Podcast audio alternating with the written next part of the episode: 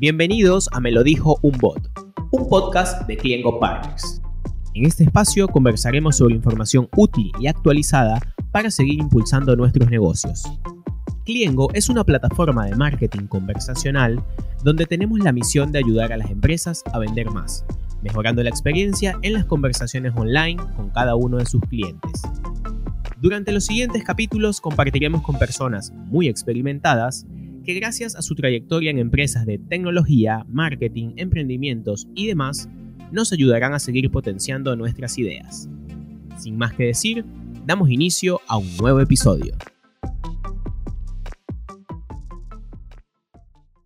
Gracias por acompañarnos nuevamente en Me lo dijo un bot. Soy Luis Danelo y hoy tengo el privilegio de compartir episodio con Natalia Wellner, consultora de trabajo remoto, con especial foco en cultura organizacional, bienestar digital, e-learning y quien desde hace más de 8 años viene fomentando y promoviendo esta modalidad de trabajo.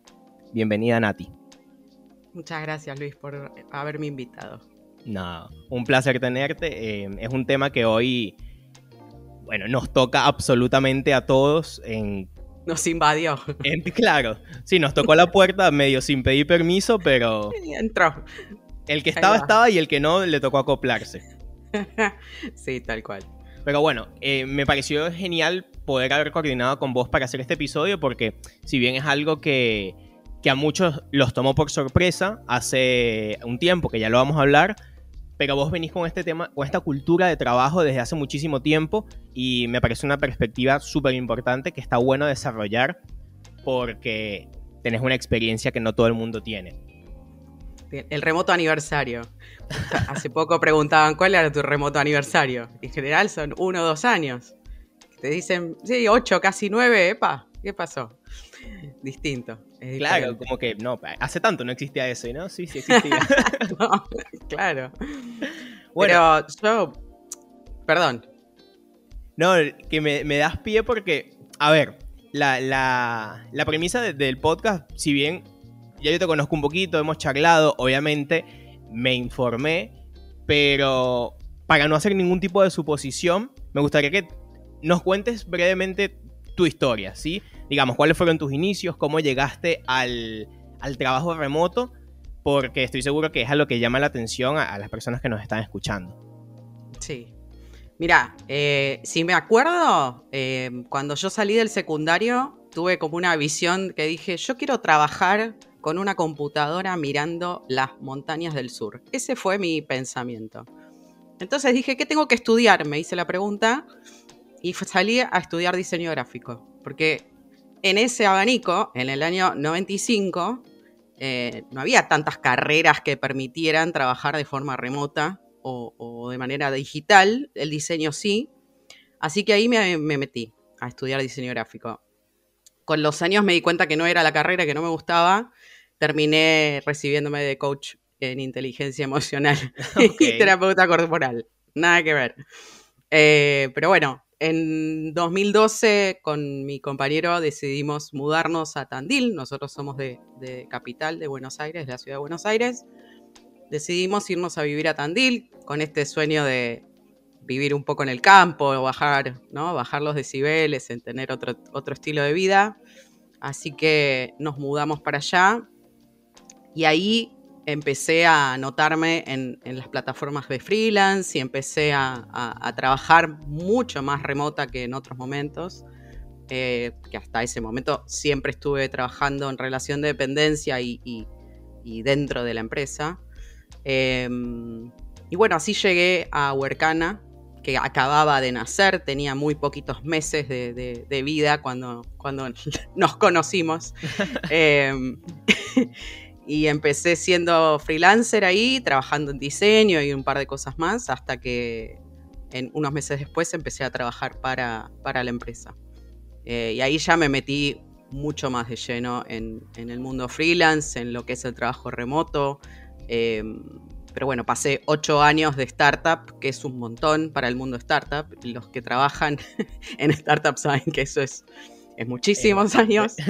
Em, y llegué, creo que, cumplí todo lo que tenía que cumplir Así que decidí en 2020, además de todas las crisis que nos han pasado a todos con, esta llegada de pandemia, eh, en mi caso también decidí independizarme y volverme freelancer, que fue lo que con lo que coaché a muchos freelancers muchos años a, que se lancen a, trabajar solos y, que puedan ser independientes, así que decidí hacerlo yo. Eh, y en eso estoy, trabajando actualmente como consultora de trabajo remoto eh, y con mucho foco en la cultura, porque en todos los años que estuve trabajando en Huercana, lo que más vimos, cada vez que hablábamos con clientes sobre todo y con empresas que querían contratar freelancers, el grave problema era la parte cultural. Eh, por un tema de que el trabajo remoto requiere de una autonomía, de una confianza, de una libertad, donde los trabajos tradicionales en este momento siguen sin estar listos para, hacer esa transformación. Exactamente. Eh, y la verdad es que es un, es un, punto que no se puede descartar. En el trabajo remoto no hay forma. Mucho más si estamos hablando de meter profesionales independientes que van a estar y no en los equipos, ¿no? Eso ya sería para otra conversación, pero bueno, eh, la parte cultural es muy fuerte para que un trabajo remoto pueda llegar a ser eh, saludable y, que pueda llegar a ser productivo. Entonces eh, me metí ahí porque realmente vi que es el punto que falla y además es la parte que más me gusta. Estoy trabajando con personas, que, es mi parte de coach y, por eso lo disfruto. Este, este cambio que hiciste después de Borcana, em, bueno, lo hiciste justamente, o, por lo que me cuentas, en, este punto de, quiebre que hubo a raíz de, de la pandemia. Y sí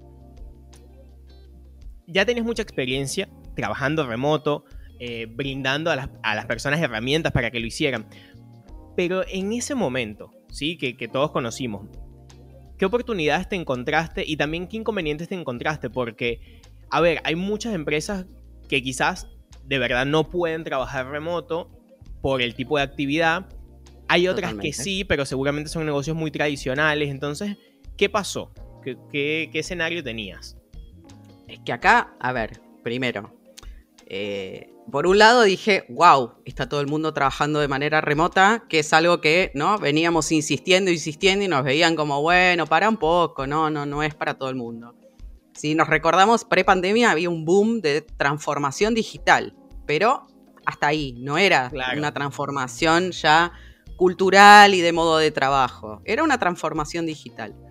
Eh, y la pandemia, la realidad es que nos llevó a todos a trabajar de manera remota, pero no es el teletrabajo ni la forma de trabajar remotamente que conozco. Digo, eh, estamos trabajar en pandemia no es lo mismo, es estar en casa con los hijos, con los parientes, con, sin ver a los amigos. Hay una carga enorme que tenemos encima que no tiene que ver con el trabajo remoto. Entonces, lo que se vivió en estos años de pandemia y que lo seguimos viviendo, no tiene que ver con la realidad del trabajo remoto en esencia, sino que es una cosa circunstancial, que además hace que tengamos la amenaza de un virus constantemente en nuestras cabezas, con la cual estemos totalmente colapsados eh, emocionalmente y cognitivamente. Entonces muchas veces se le está echando la culpa al trabajo remoto de muchas cosas que nos pasan y, no, estamos en un contexto que no, no nos está acompañando. Eh, entonces, yo vi que la pandemia hizo que muchas organizaciones que sí tenían la posibilidad de hacerlo, mudaran todas sus operaciones al trabajo remoto, pero se quedaron en las primeras dos etapas. Eh, GitLab, que es un repositorio para desarrolladores, tiene un, handbook espectacular que marca todas las etapas que tienen que pasar para que una empresa salga de presencial a, transformarse en una empresa que trabaja de manera remota. Y ellos marcan cuatro etapas, eh, las, diferenciales, que son las que indican, bueno, cuando llegaste a la cuarta vos ya estás preparado para, trabajar full, full remoto. Eh, y la primera es cuando las empresas empiezan a imitar lo que hacían en presencial de manera digital. Eso es lo que se dio muchísimo durante los primeros meses de pandemia, eh, he hablado con, empresas que había gente que estaba teniendo reuniones a la vez, dos reuniones a la vez, por ejemplo, ¿no? Dos Zooms los tenían prendidos estaban en las dos. Porque tenían la costumbre de que tenían que figurar dentro de esas reuniones y tenían que estar presentes. Entonces, bueno, se empezó a armar una cuestión de, de en esa necesidad de imitar, porque no conocían otra manera, que, que se armó un lío terrible. Después se empieza la segunda etapa donde ya ahí ah, eh, se empiezan a hacer la pregunta, che, ¿estamos trabajando bien así? No. Entonces vamos a, empecemos a cambiar las formas. Ahí se empiezan a hacer las primeras preguntas. Bueno, ¿qué tendríamos que hacer? Empezamos a tener ¿no? canales de comunicación, empezamos a separar lugares de documentación, etc. Ya, tipo, tercera y cuarta etapa son, la tercera etapa es ya trabajar con asincronía al 100%, donde ya cada uno es dueño de su tiempo, donde sabemos que cada uno va a hacer las tareas en los tiempos que, que, pueden y que necesitan, donde ahí ya no es un 9 a 18 que están las personas sentadas, ¿no? 100% en la pantalla, porque también hubo eso en el principio de pandemia, ¿qué hago si no estoy sentado de 9 a 18? ¿Se van a creer que no estoy trabajando o que estoy en casa descansando? Entonces hubo mucho miedo con eso. Bueno, ahí empieza el trabajo con asincronía, que tiene mucho que ver con la confianza, eh, que es un tema súper clave acá. Y en la última parte ya hay una intención de volverte remoto. ¿Qué es una intención? Por ejemplo, tener una reunión de equipo y grabarla por si hay alguien que no pudo estar por si hay alguien que necesita revisarla de nuevo para, agregarle cosas. Entonces ahí ya empieza a haber una intención. Lo que yo vi en este tiempo de pandemia es que todos se quedaron en la etapa 1 y 2. Eh, la verdad es que el pasaje a la sincronía y el pasaje a la intencionalidad todavía no está. Y ahí fue donde vi yo la oportunidad, porque de verdad creo en esta manera de trabajo. Siento que es una forma de trabajo que, nos beneficia, que nos da un balance de, vida personal y profesional muchísimo más alto y que trabajar con confianza eh, y con autonomía tendría que pasar siempre, no porque trabajo remoto, sino porque, porque el modo de trabajo debería cambiar y tendría que tener un, centro más en las personas y menos en las tareas. Eh, entonces desde ahí es donde empecé a trabajar más a fondo. Esto va un poco de la mano también de, creo, de entender cuáles son tus objetivos laborales o profesionales, porque veníamos muy acostumbrados a un modelo donde tenía que marcar X cantidad de tiempo para, para demostrar que estaba cumpliendo con mi trabajo. Cuando la realidad es que nuestro trabajo está compuesto por una serie de responsabilidades, de objetivos, de metas que queremos cumplir y, y eso no necesariamente es de 9 a 18. Eso puede pasar en distintos horarios, de distintas formas. Pero eh, fue muy difícil, o sea, incluso, te soy súper honesto, a mí me llegó a pasar al principio de entender como que está bien o está mal lo que estoy haciendo, eh, estoy cumpliendo o no. Y, bueno, fue un sincericidio quizás de decir, no, para, eh, si está bien, estoy llegando, estoy incluso siendo más efectivo en muchas cosas, pero bueno, costó, costó hacer ese clic y estabas trabajando en un espacio que te lo permitieron hacer esas preguntas, ¿no? Que te permitieron hacer ese análisis también, porque no, no muchos tuvieron esa oportunidad. Eh, totalmente. Hay gente que salía con el celular, eh, ¿no? Agarrado y desesperado porque me va a llamar el jefe o me va a escribir y yo tengo que responderle inmediatamente y no puedo estar haciendo lo que estoy haciendo. Eh, hubo, hubo mucho, mucho por aprender ahí. Bueno, ahí es un punto que quería, que quería conversar, que lo charlamos un poco antes de empezar a grabar. Em, a ver, hoy, ya después de, esta etapa de, no sé si de transición, pero estos años que pasaron, estos casi dos años que pasaron, eh, hay un cambio, ¿no? Hablando puntualmente de, lo que nos está pasando hoy en día. La realidad es que en, en muchos países se está flexibilizando la oportunidad de salir conforme, bueno, eh, se da solución a, la pandemia, a técnicas de prevención y demás. Y, como te contaba, eh, tuve una conversación con una persona llegada que me dijo que ellos venían trabajando en la empresa desde que empezó esto de forma remota. Y fue una empresa donde la transición costó muchísimo. Y esto, porque a ver, si nunca habías trabajado remoto, es muy difícil, más allá de la experiencia de años que puedas tener como líder, como empresario, como lo que quieras llamar, cómo hacer algo que nunca hiciste. Y para eso justamente, bueno, hay personas con experiencia a las cuales puedes acudir, como en todo en la vida, básicamente. Pero lo que me contaba es que después, ahora con esta oportunidad que hay de, elegir eh, cómo quieres trabajar, em, la tendencia ha sido como que todos volvemos a la empresa. Y eso, esta persona me contaba que la verdad que le, le choqueó, le impactó muchísimo porque se logró trabajar, se logró alcanzar los objetivos que venían teniendo. Y ahora que por fin, esto que nos contabas al principio, el tema de que no podía ver a su familia, no podía ver a sus amigos, eh, la zozobra de que me voy a contagiar o no, se estaba disipando, como que estaba realmente empezando a disfrutar y a ver los beneficios del trabajo remoto, sin esta condición de pandemia y bueno, es el trabajo desde donde quieras, no es el trabajo desde casa, ¿no? Claro. se, se, lo pone como home office, no es home office, es trabajar desde donde yo quiera. Exacto. Eh, y si me fui de viaje, estoy trabajando desde una cabaña, porque se me ocurrió, que es diferente. Total, y, y bueno, me, a mí particularmente dije, no sé, no está bueno, eh, fue mi opinión no está bueno en el sentido de que el negocio tenía, tiene la posibilidad de trabajar remoto, se adaptaron y hoy por una decisión capaz tradicional decidieron volver a esto. ¿Cómo es la realidad hoy? ¿Con qué te has encontrado? Eh, ¿Te has encontrado con estos casos por un lado? Y como una segunda pregunta, me gustaría dejar también los que decidieron continuar como remoto. También me gustaría que me cuentes un poco qué pasa ahí, cuáles son los siguientes pasos. Eh, la mayoría está desesperada por volver a la oficina. Porque, a ver, esto es una realidad humana. La resistencia a los cambios es una realidad humana.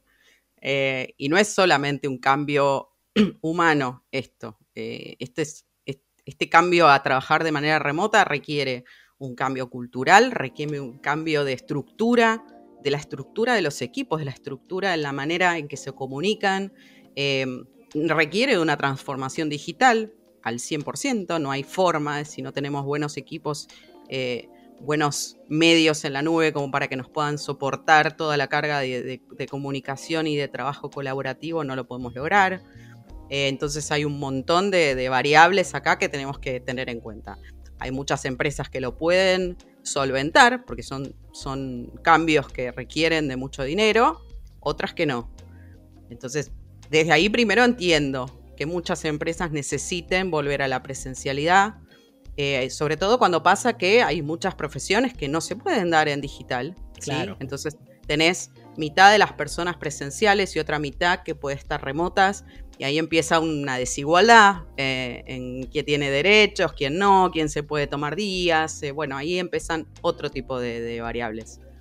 Pero mm, principalmente creo que hay una resistencia al cambio muy grande, pero a mí lo que me gusta de este, de este tiempo que veo es que también hay mucha resistencia de, parte de las personas. Eh, los colaboradores también se están resistiendo a volver a la oficina cuando es caprichoso la vuelta a la oficina. Eh, digo, hay realmente hay profesiones que no tiene sentido que yo me haga una hora y media de ida, una hora y media de vuelta para ir a la oficina y conectarme a un Zoom porque eso es lo que pasa también. Voy a la oficina y me conecto al Zoom a tener una reunión con el resto. Y digo, ¿para qué vine? O sea, ¿por qué estoy viniendo? No tiene antes capaz no era algo que, que te pasaba por la cabeza porque no habías probado otra forma de trabajo. Tal cual, tal cual. Pero pasa por tener esa libertad. Y cuando vos probaste que te levantaste, llueve y no te cambió, ¿no? No me pasa nada con que llueva. Digo, che, qué lindo, está lloviendo, yo estoy calentita en casa y agarré la computadora y me puse a trabajar y no perdí tiempo y llegué a horario y me puse a hacer las cosas y tuve esa hora y media que tenía de, viaje, la estoy usando para otras cosas. Eh, es muy difícil de cambiar eso. Y yo veo que los colaboradores se están resistiendo a eso y pasó con empresas grandes, digo, eh, pasó con, con Google, que tiene una inversión edilicia muy grande, por ejemplo. Entonces, por supuesto, dijo, ya está, volvemos a la oficina, todos a la oficina, porque yo ya tengo todo esto armado y comprado y tengo el edificio listo para que todos ustedes estén. Y muchos le dijeron, che, no. O sea, no. Al menos no me mandes todos los días a la oficina. Déjame la opción de que yo vaya cuando necesite. Que sí, hay momentos que uno necesita estar en la oficina. Sí, hay momentos que uno necesita de sincronía y de estar con el resto. Pero no son, eh, no es el 100% del tiempo. Entonces, empecemos a tener esa opción. Y realmente las empresas tuvieron que volver para atrás con esa decisión y decir, bueno, no, eh, no, no, no se hace ya la, vuelta al 100. Bueno, vamos a, acá ahí tenemos que negociar. Vamos a tener que, volver a repensarlo. Eh, y hay muchas cosas de esta etapa, por más que se haya hecho, que se haya hecho en pandemia y, por más que haya sido en este contexto tan duro, que nos benefició y, que a la empresa también, digo, las empresas también vieron mejoras en su productividad y mejoras en procesos y en montones de cosas. Y lo que lo que más falta es el trato entre las personas. Lo que más falta es transformar ese contacto que teníamos en el día a día, esa sonrisa que le hacíamos al de al lado, o ese gracias y esa palmada en el hombro de che. claro. claro, che, estuviste bien, ¿no? Ese, ese, dedo para arriba, ese pulgar para arriba. Bueno, ¿cómo se transforma eso en digital? Porque eh, estamos hablando por escrito.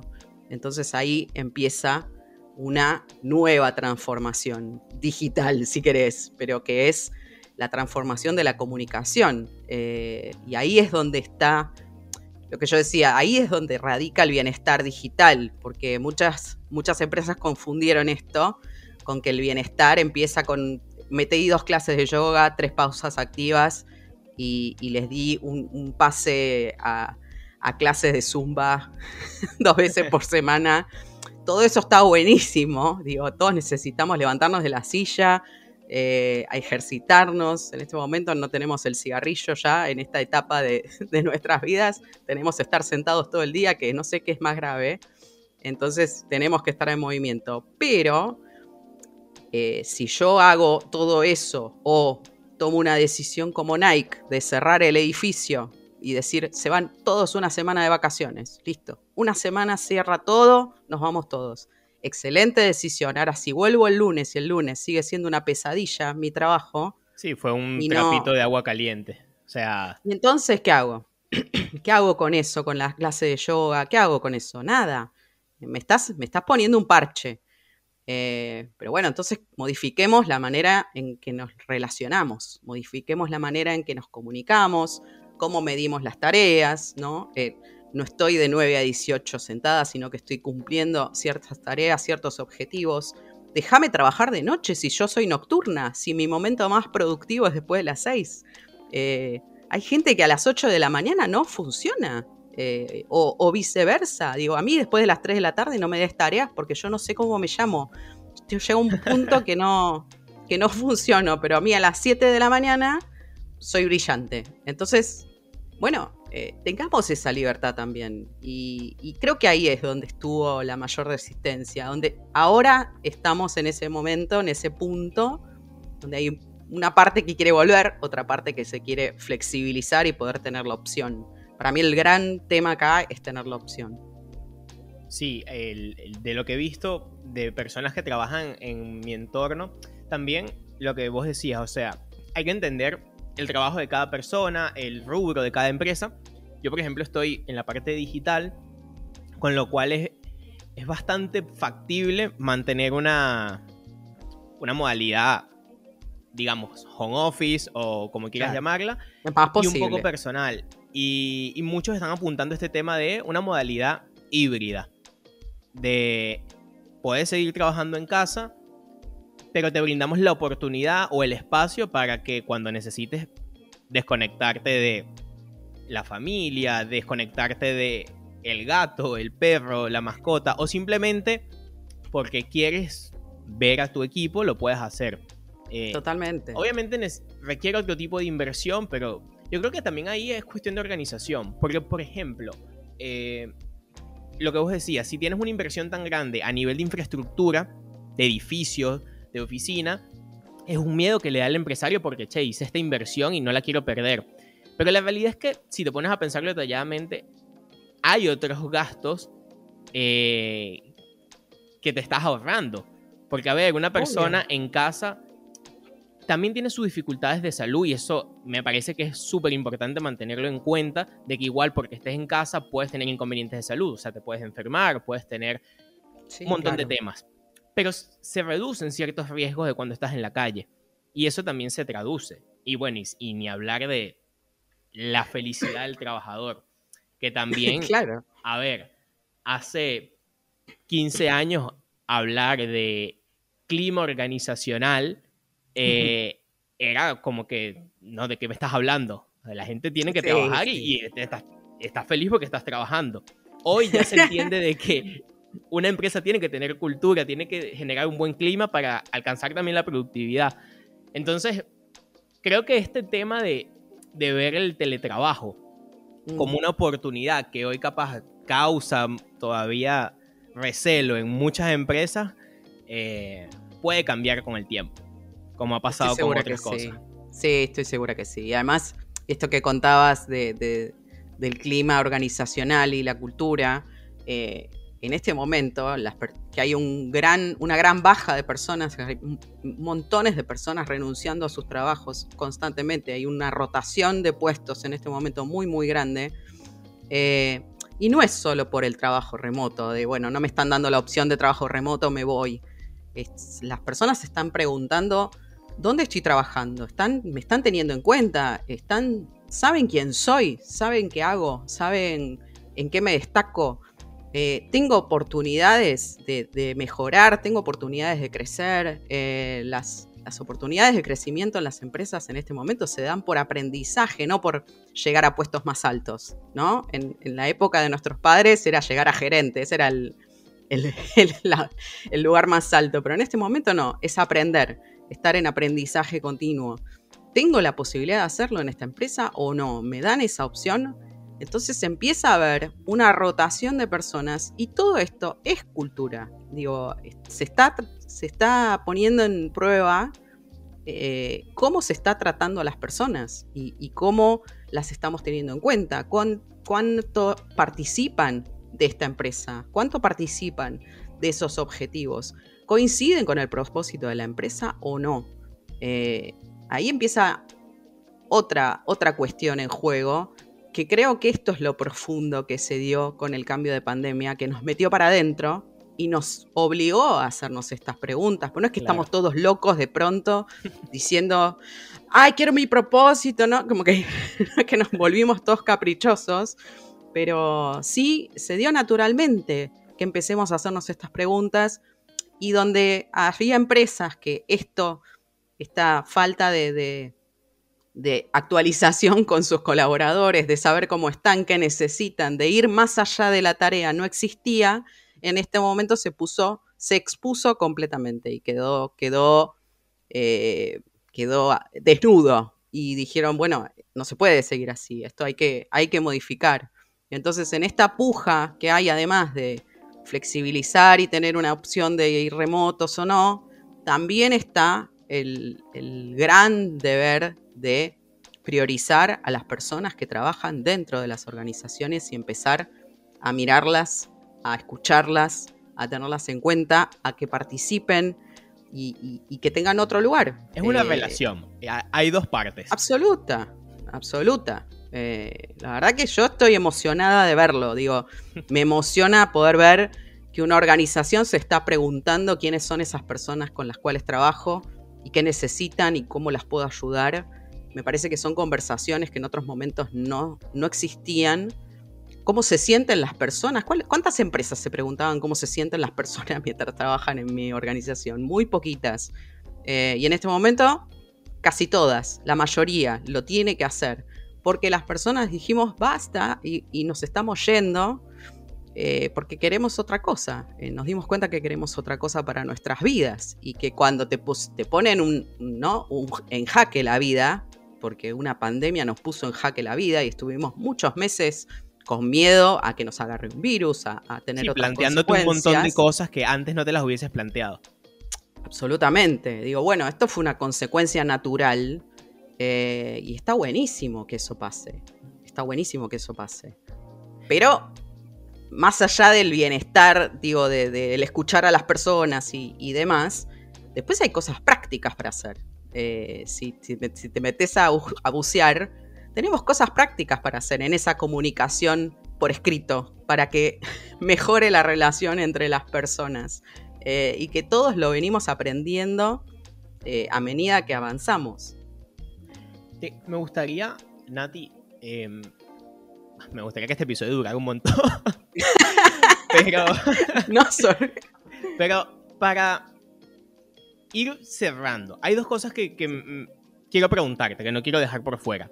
Lo primero es, obviamente sí, hay empresas que todavía están apegadas al modelo tradicional, pero también hay otras que están trabajando súper fuerte para generar la mejor experiencia a, los trabajadores. Trabajadores, trabajadoras, no importa cómo sea la modalidad. A estas empresas que están apuntando a, a este crecimiento, a este aprendizaje constante, me gustaría que nos dejes quizás uno o dos focos que les digan, che, está bueno que mires acá y acá también. Y por otro lado, eh, con todo este tema de, transformación digital, de cambio de modalidad de trabajo, también está lo que son las condiciones laborales, digamos, de, contrataciones, de, oportunidades. Eh, desde tu experiencia, ¿qué crees que ha mejorado en, este último tiempo? ¿Qué crees que avanzó? vamos primero con este último punto, que, me parece más concreto. Pero sí, a ver, eh, trabajar de forma remota lo que hace es romper fronteras directamente. Digo, eh, cuando estábamos en Workana, eh, nuestro, uno de nuestros co-founders logró tener una charla TED en 2019 hablando de este tema, donde el, el 2020 quedó medio, medio antigua, pero bueno, en ese momento fue excelente. Eh, pero hablaba de esto, ¿no? De por qué cerrarte a los 10 kilómetros para poder contratar talento.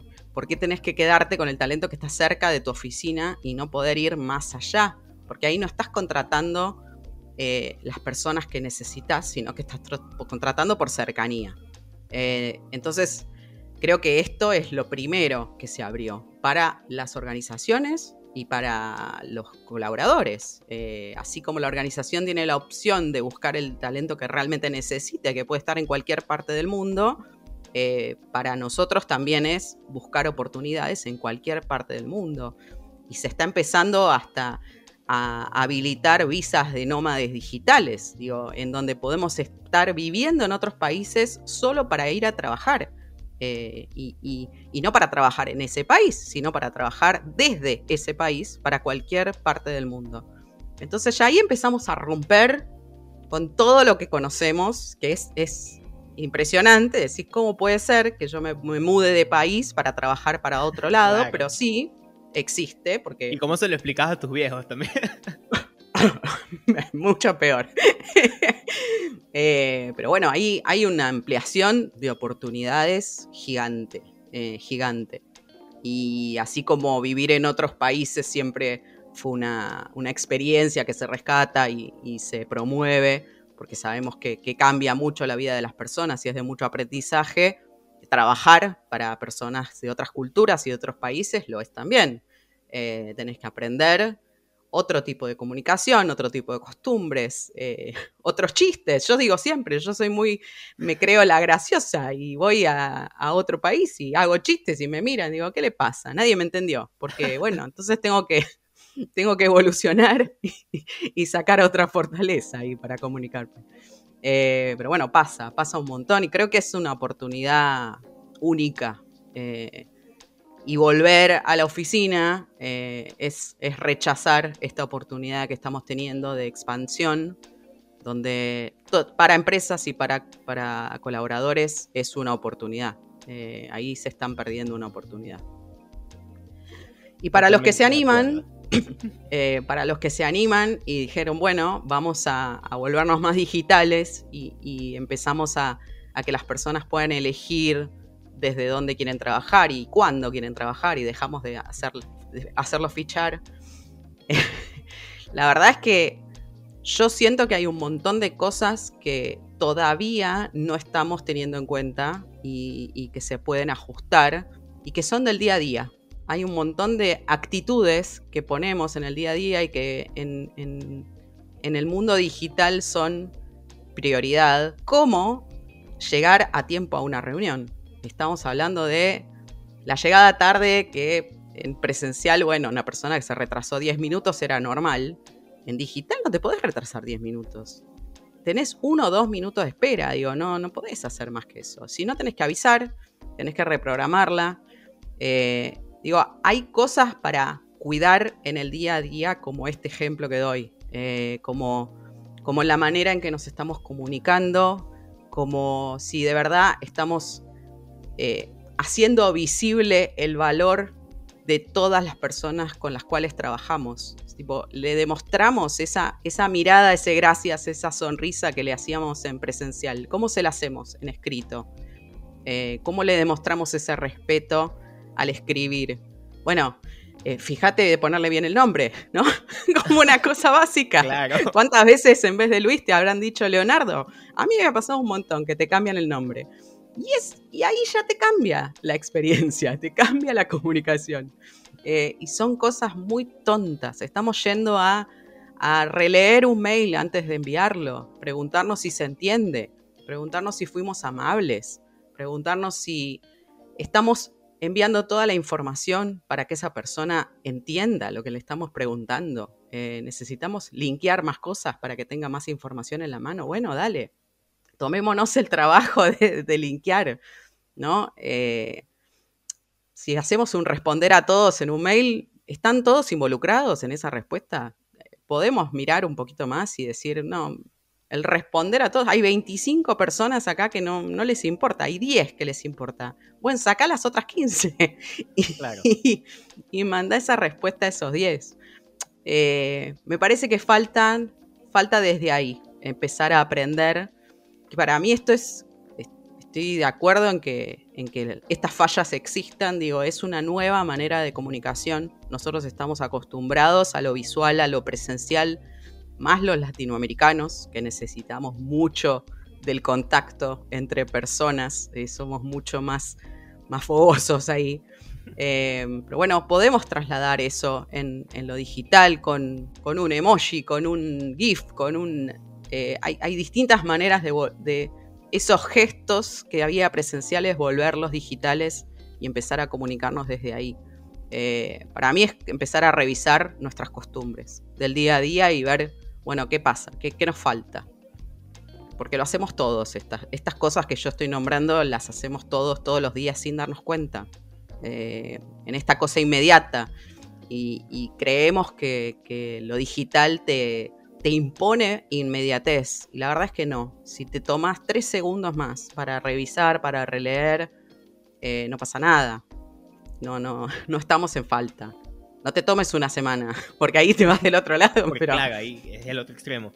Tres minutos, tres minutos. Eh, está bien. Y, y, generas otro tipo de respuesta. Perfecto. Nati, gracias. eh, no, a ver. Em, gracias por habernos acompañado en el episodio. Me llevo, me llevo un montón de cosas. Me llevo primero una charla súper enriquecedora. Em, y bueno, creo que vos mejor que nadie nos puedes dar estos tips para seguir desarrollando esta modalidad de trabajo. Que particularmente comparto tu opinión. Me parece que abre un montón de puertas que una, posibilidad increíble de buscar mejores oportunidades de trabajo, de incluso para las personas, por ejemplo, yo soy, yo soy inmigrante y, la posibilidad de ir a ver a mi familia y seguir trabajando sin esa preocupación de tengo que dejar mi trabajo y buscar un trabajo nuevo.